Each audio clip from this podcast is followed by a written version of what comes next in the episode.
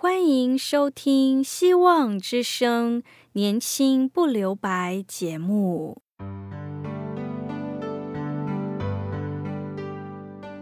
时间是匆促的，岁月流逝，一去不返。别让忙碌与压力阻碍了你享受青春的美丽。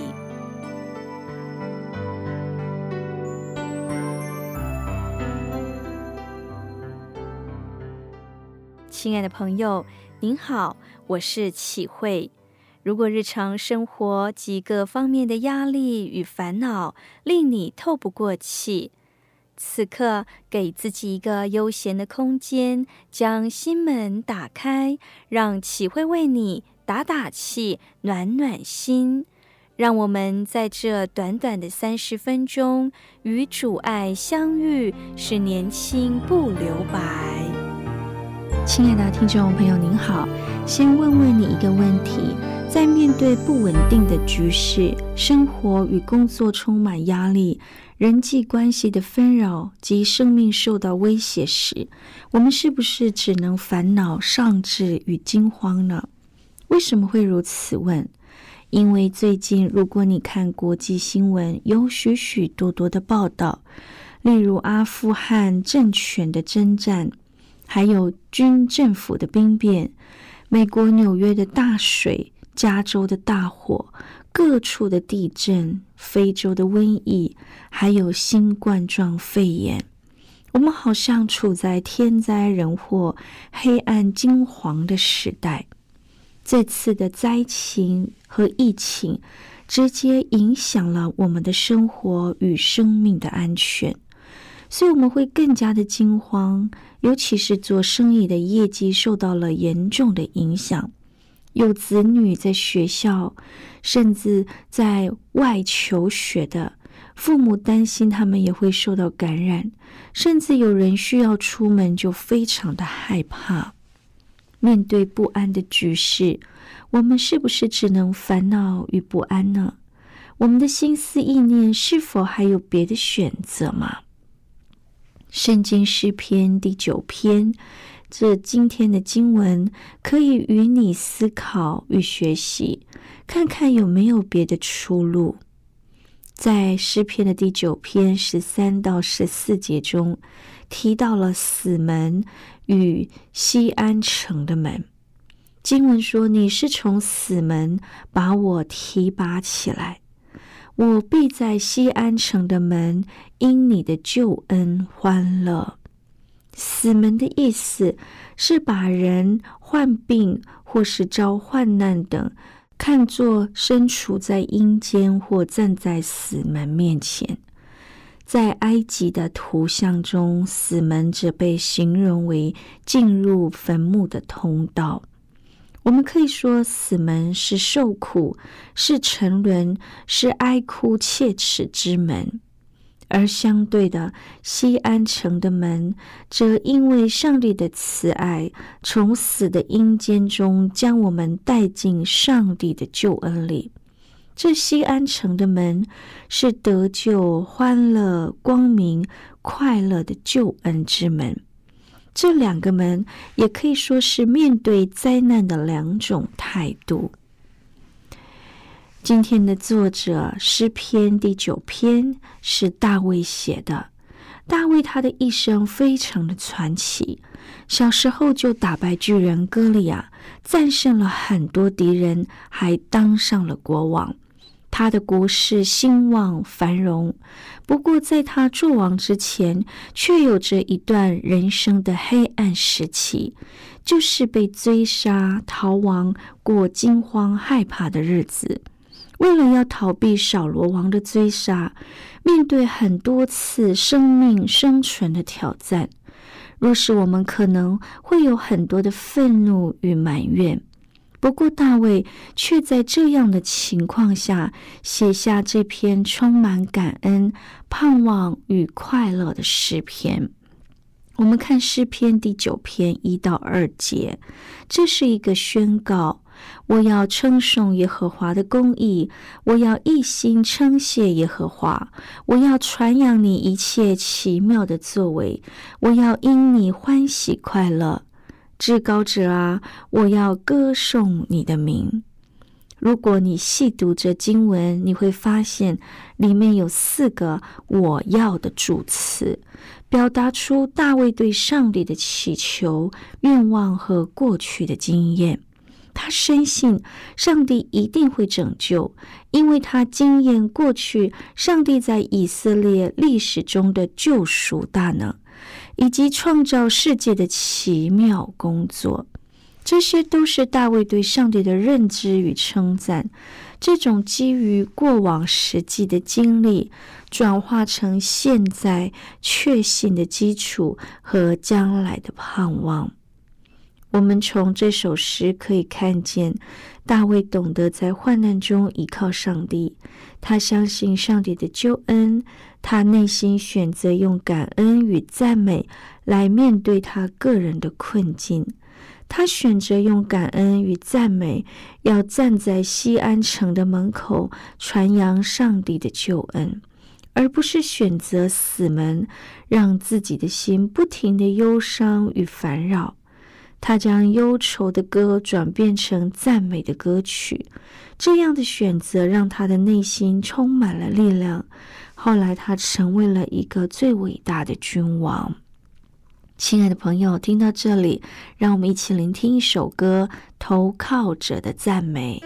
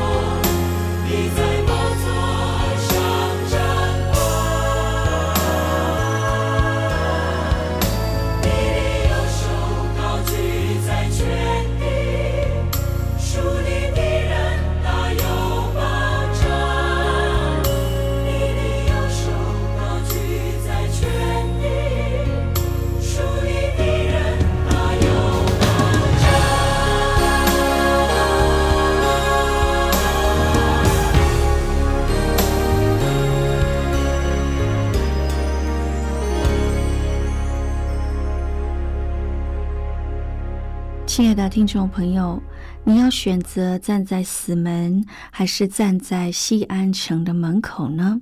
求上帝帮助我们。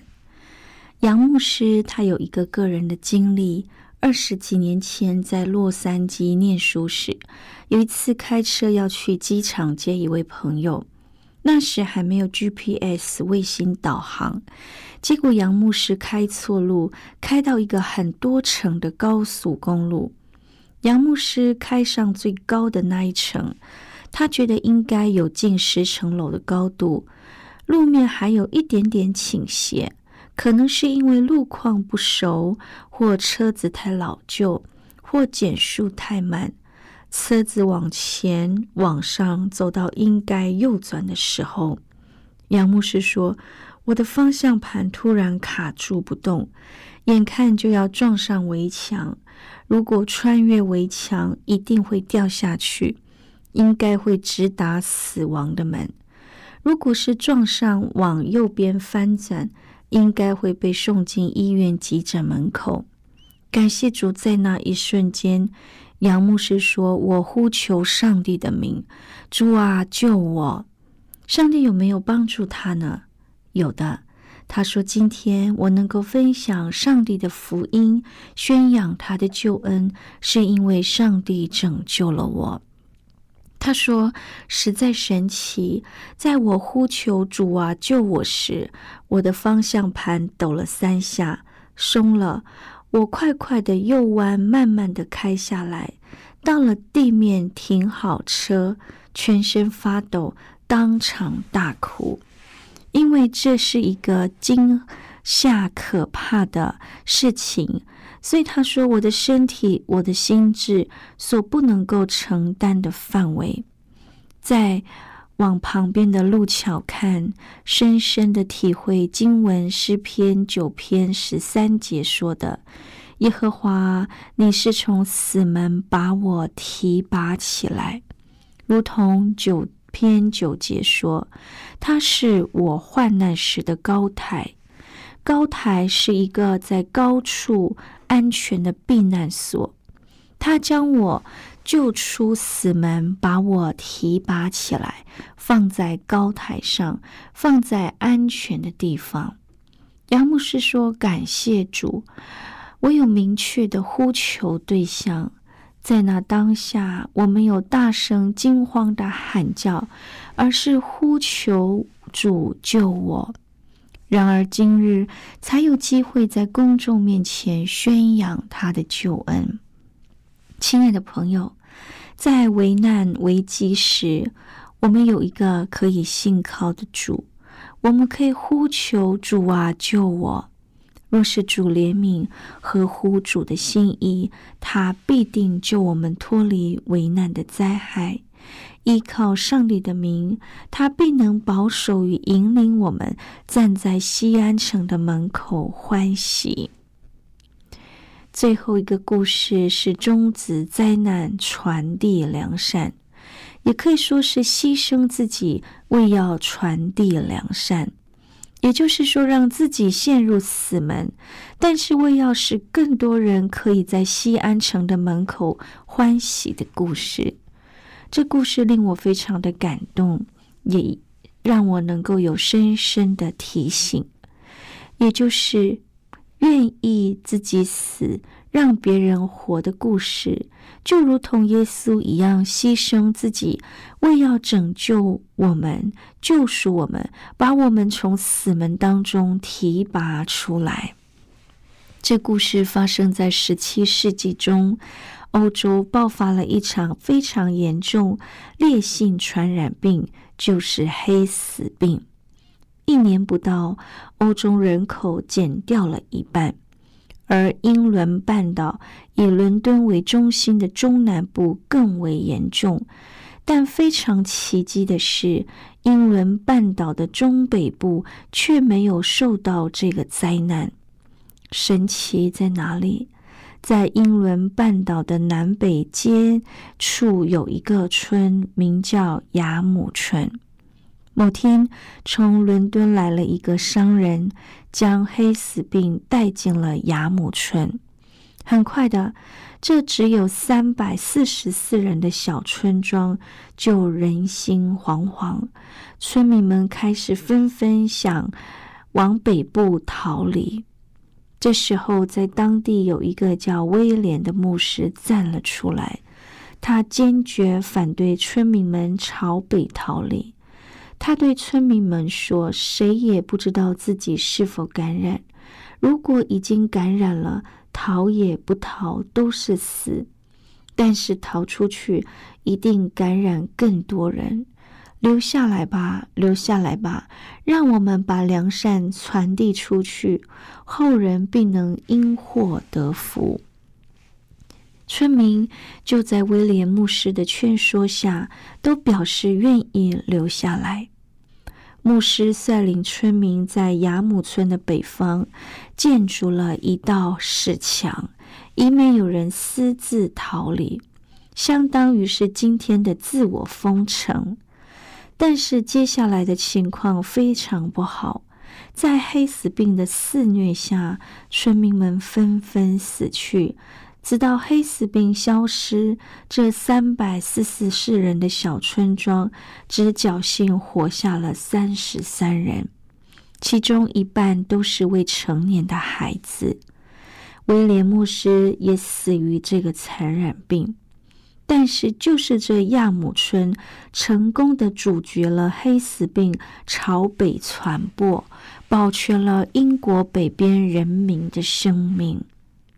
威廉牧师让每一个感染到病毒或即将要过世的人都提前写好了自己墓碑上的话。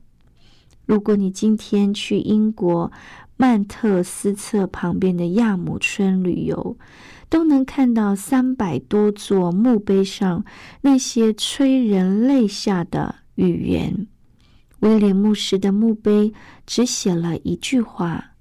把良善传递下去，亲爱的朋友，这就叫做信仰的力量。即便是死，也要良善，也不能丧失对人的爱。柏拉图说：“心怀信仰去战斗，我们就有双重的武装。多难是否兴邦，主要。”关键就在于每一次苦难中，这个国家人民是否成长。如果遇到灾难就不顾一切的裸奔，灾难就永远成为灾难。再来一次还是一样。只有在灾难中的人民重塑了自觉的信仰，无论这灾难导致了多大的危害，才算真正的战胜了灾难。自觉的信仰，灾难中你相信什么，选择什么。感谢主，我们都有自觉的信仰与良善的行为。我们愿意将自己的口罩戴好，我们愿意配合勤洗手，我们愿意施打疫苗，我们愿意去关怀需要帮助的人，去分送爱给需要的人。这就是良善的行为，是帮助别人也帮助自己，能站在西安城门口的行为。亲爱的朋友，让我们在患难中，在灾难中，在受压迫当中，宣告上帝永远与我们同在。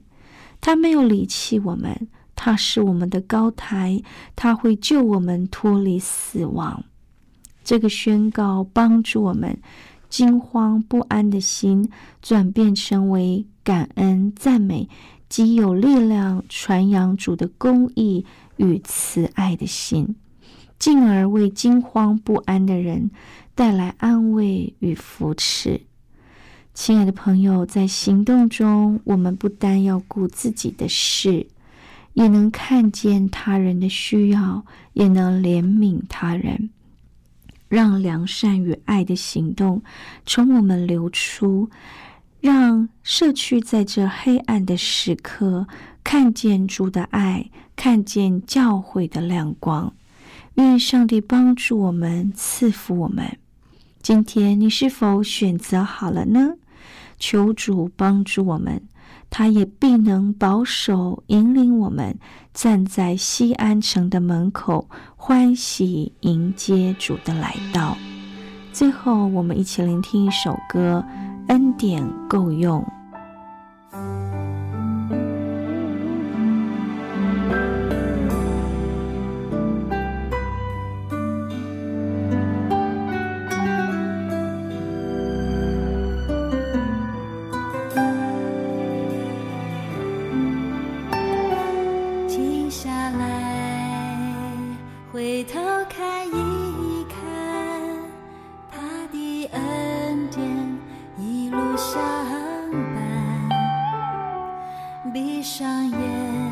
有幸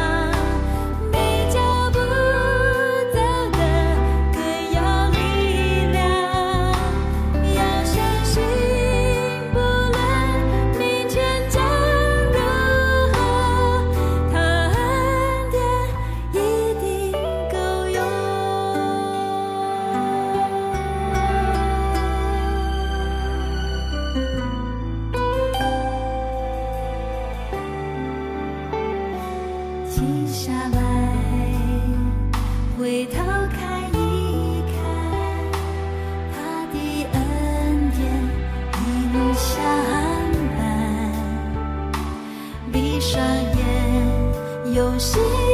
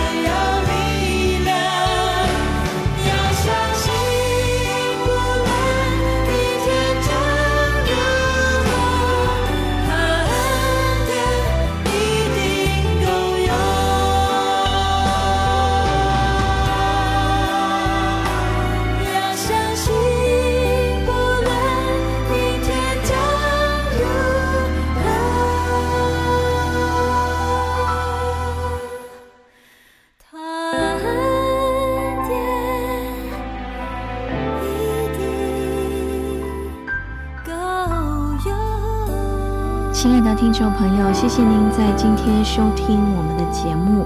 如果您听了今天的节目，想要更认识这位爱我们的主，想要研究圣经，岂会欢迎你写信告诉我们。我们电台的地址是 q i h u i x v o h c dot c n q i h u i x v o h c dot c n。我是启慧，写信时写启慧收就可以了。信中也可以写下您需要我们为您带到的事项。愿上帝赐福您平安喜乐。拜拜。